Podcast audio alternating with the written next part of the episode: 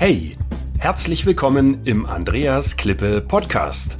Mein Ziel ist es, Unternehmen mit technischen, erklärungsbedürftigen Produkten zu mehr Anerkennung durch den Kunden zu verhelfen und damit zu mehr Aufträgen ohne Rabattschlachten, damit sich wieder Klasse gegen Masse durchsetzt. Die Erfahrungen, die ich mit meinem Unternehmen für Hochwasserschutz in vielen Ländern sammeln konnte, reiche ich gerne weiter. Zum Beispiel wie hier in einem Podcast.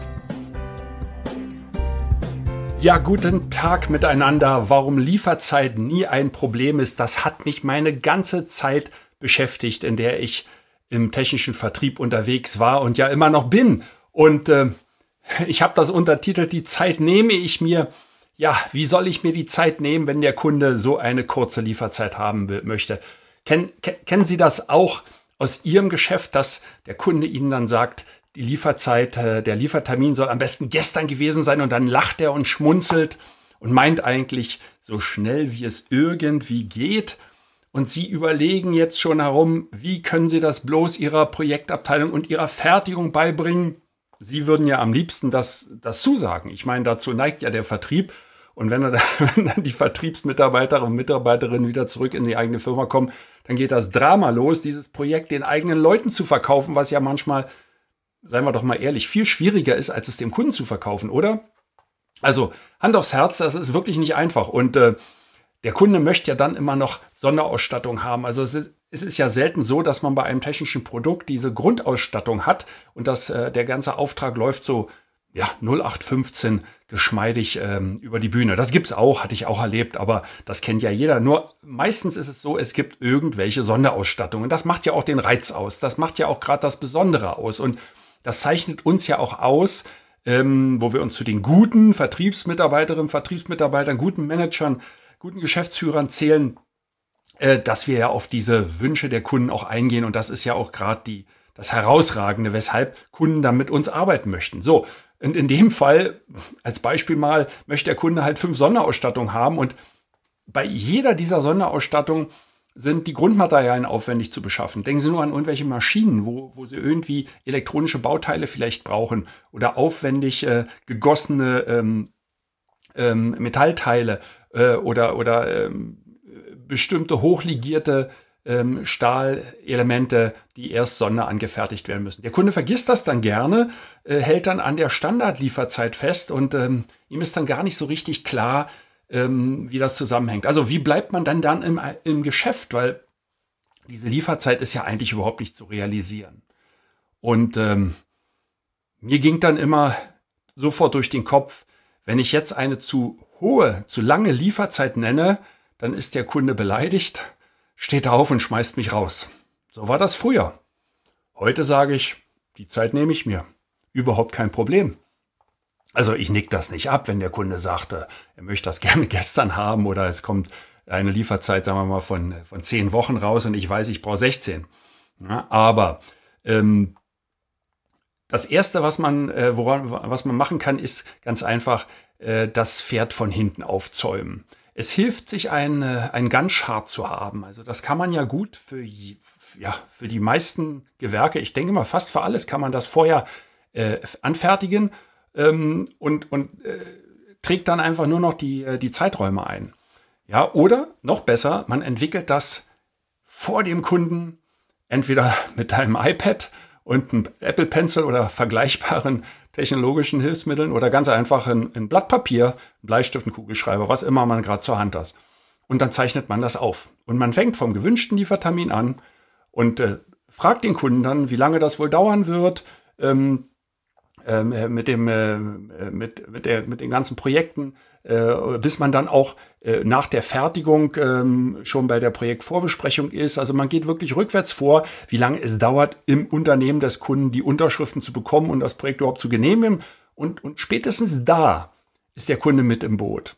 Und dann kommt man, wenn man das alles so raufschreibt, zu einem Liefertermin, der liegt, der liegt vier Wochen vor heute. Das heißt, selbst den Kunden ist jetzt klar, dass das irgendwie so alles gar nicht geht. Und ich habe das dann immer so gehalten, dass ich dem Kunden gesagt habe, so an welcher Stelle würden Sie denn jetzt gerne oder wo können Sie denn jetzt noch Zeit abknapsen? Und meine eigene Fertigung ist dabei nicht angetastet. Also das ist Gesetz.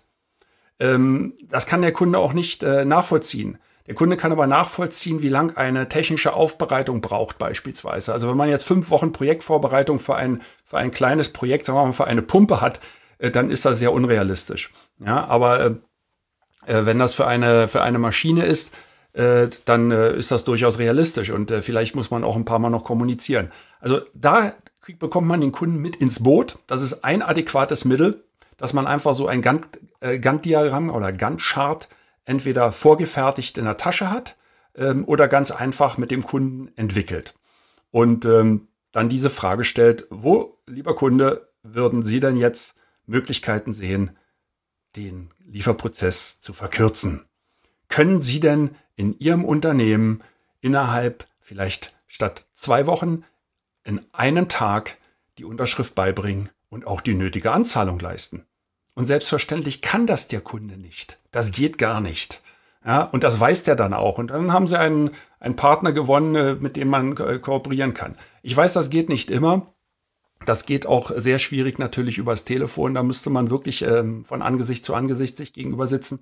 Es funktioniert aber auch ganz gut äh, in einem Zoom-Meeting, habe ich auch schon gemacht. Ja, und äh, dann ähm, komme ich nochmal zurück zu der Frage, warum Lieferzeit nie ein Problem ist. Und ich habe ja gesagt, die Zeit nehme ich mir. Äh, mir fällt da eine Geschichte ein.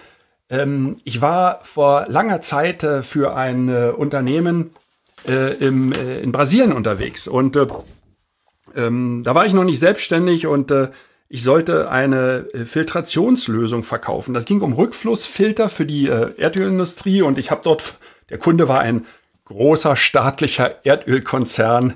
Ja, ich glaube, es weiß jeder, um wen es sich da, wen es sich da handelt. Und äh, wenn ich mich recht erinnere, ich bin mir nicht mehr ganz sicher, ich war, äh, bin jedenfalls in Rio angekommen und dann äh, bin ich, glaube ich, nach Belo Horizonte geflogen. Ich war jeden Tag woanders, ähm, äh, aber ich glaube, das war Belo Horizonte. Und dann sind wir irgendwie äh, Richtung Dschungel gefahren und äh, kam dann an diesen ganzen Militärkontrollen vorbei. Also es wurde, wurde immer, das Blätterwerk wurde immer dichter und die äh, Militärcheckpoints wurden immer grimmiger. Und äh, ich dachte schon, oh Gott, oh Gott, wo verschlägt es einen denn hierhin? Und irgendwann lichtete sich dann alles und man sah über die Bergkuppen diese ganzen Pipelines äh, äh geführt. Und da war dann eine Raffinerie aufgebaut und ähm, ähm, als ich dann in dem Gelände drin war, gab es die Projektbesprechung und die Leute waren ganz nett. Und äh, wir haben dann über solch eine ähm, ähm, Rück, äh, Rückflussfilteranlage für eine Raffinerie gesprochen. Und da geht es eigentlich darum, die Feststoffe rauszufiltern. Ja, also äh, die Feststoffe ähm, beschädigen, wenn sie kleine Partikelchen drin haben, äh, die beschädigen dann die Krümmer und die, die, die Armaturen im Laufe der Zeit. Das will man natürlich nicht. Und das Ziel ist, ähm, die im laufenden Betrieb rauszufiltern. Also es ist ja nicht so wie eine Kaffeemaschine, äh, die können Sie anhalten, den Filter rausnehmen, wechseln und machen Sie die Kaffeemaschine wieder an. Hier muss man sich das so vorstellen, man hat dann viele Kaffeemaschinen und äh, der Betrieb läuft weiter. Man stellt ja deswegen nicht die Raffinerie ab. Also ist auch völlig egal, um was es da im Einzelnen ging. Also technisches Produkt und war sehr aufwendig, relativ, äh, ähm, ja, guter Preis, mal so sechsstellige, sechsstellige Größenordnung. Und ähm, wir haben uns dann unterhalten und der Kunde sagte auch Lieferzeit, ganz knapp. Und dann haben wir irgendwie, ich glaube, eine, eine, Pause gemacht, weil wir dann eine Besichtigung machen wollten draußen. Und dann bin ich aufs Außengelände gekommen, natürlich wieder erschlagen durch diese tropischen Temperaturen. Und äh, mittlerweile bin ich das ja in Asien alles sehr gewöhnt. Damals war ich das noch nicht gewöhnt. Und äh, dann habe ich da einige Kisten rumstehen sehen. Da habe ich meinen äh, mein äh, Counterpart dort gefragt, sag mal, diese Kisten da, da ist ja unser Logo drauf ähm, was ist denn da drin? Hat er gesagt, ach, das sind, das ist noch die alte Anlage. Da habe ich gesagt, alte Anlage ist ja interessant. Ja, die steht da seit drei Jahren. Sag ich, ja, und hab da, hab ich das mal angeguckt? Nee, nee, die ist noch völlig un, äh, unausgepackt und äh, wir haben ja dann irgendwie ein anderes Baufeld aufgemacht und dann brauchten wir die nicht und also seit drei Jahren steht da eine vollständig bezahlte Anlage und es hat noch nicht mal einer reingeschaut. Ich kann Ihnen noch eine zweite Geschichte erzählen. Die war in einem deutschen Chemiewerk und da sollte es auch um den, um den Aufbau von Destillationskolonnen gehen. Und es war wieder eine knappe Lieferzeit und der Einkauf, der drückte und drängte. Und ähm, ich war dann ganz relaxed und habe einfach der Lieferzeit nachgegeben, weil ich es dort bei großen Baustellen noch nie, noch nie erlebt habe, dass dieser Bau, der, der Baufortschritt wirklich in der vorher ähm, äh, zugemessenen Zeit durchgeführt worden ist. Und so war es auch diesmal. Irgendwann kam der Anruf, ganz aufgeregt, ob wir die Belieferung verzögern können. Ja, das war da Monate später. Und dann äh, fragte ich ja natürlich sagte, ja, um alles in der Welt, was ist denn passiert? Und, und was Schlimmes? Sagt er, nein, nein, das Fundament ist gar noch gar nicht gegossen. Und das war jetzt ein zweites Beispiel, dass man eigentlich bei den Auftragsvergaben relativ relax sein kann. Deswegen sage ich, die Zeit nehme ich mir, also diese Zeit, die der Kunde haben möchte, und äh, bin da sehr relaxed, wenn es um Lieferzeiten geht. Ja, man muss etwas aufpassen, wenn es um äh, Pönalen geht. Gerade bei Großkonzernen ist das natürlich äh, gang und gäbe. Ähm, während der Pandemie und gerade kurz jetzt nach der Pandemie ähm, ist das ein bisschen lockerer, weil keiner mehr so richtig Lieferzeiten garantieren kann.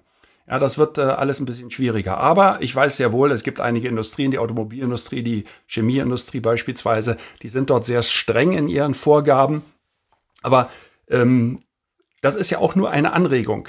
Ja, äh, Sie können mit großer Wahrscheinlichkeit ähm, äh, darauf zählen, dass sich eine Verzögerung ergeben wird. Äh, was man noch gerne machen kann, ist dann, um bei Pönalen ähm, diese zu umgehen, indem man eine Komplettlieferung vielleicht macht, ähm, wo große Flächen nötig sind. Also mitunter hat der Kunde auch gar nicht den den ähm, Lagerplatz zur Verfügung, wo man dann diese Anlieferung tätig, tätigen kann. Und deswegen verzögert es sich auf, von, äh, von Kundenseite her. Oder man vereinbart Teillieferungen, je nachdem, um welche Produkte es sich dort handelt, ähm, und kann damit bestimmte ähm, Lieferverpflichtungen schon einmal erfüllen. Ja, das geht ja auch. Und wenn dann irgendwo ein Teil fehlt, dann wird das halt nachgeliefert. Ja, aufgebaut wird das sowieso noch nicht. Ja, die Installation erfolgt ja meist Wochen, wenn nicht Monate später. Je nachdem, um was es sich, was es sich handelt. Ja, also man hat dort alle Zeit dieser Welt noch nachzubessern und nachzuliefern. Und mein Gott, dann fehlt halt eine Schraube oder zwei Schrauben oder ein Krümmer oder eine kleine Pumpe oder ein Generator oder eine Armatur. Ähm, das wird dann nachgeliefert und ähm, ähm folgt dann entsprechend.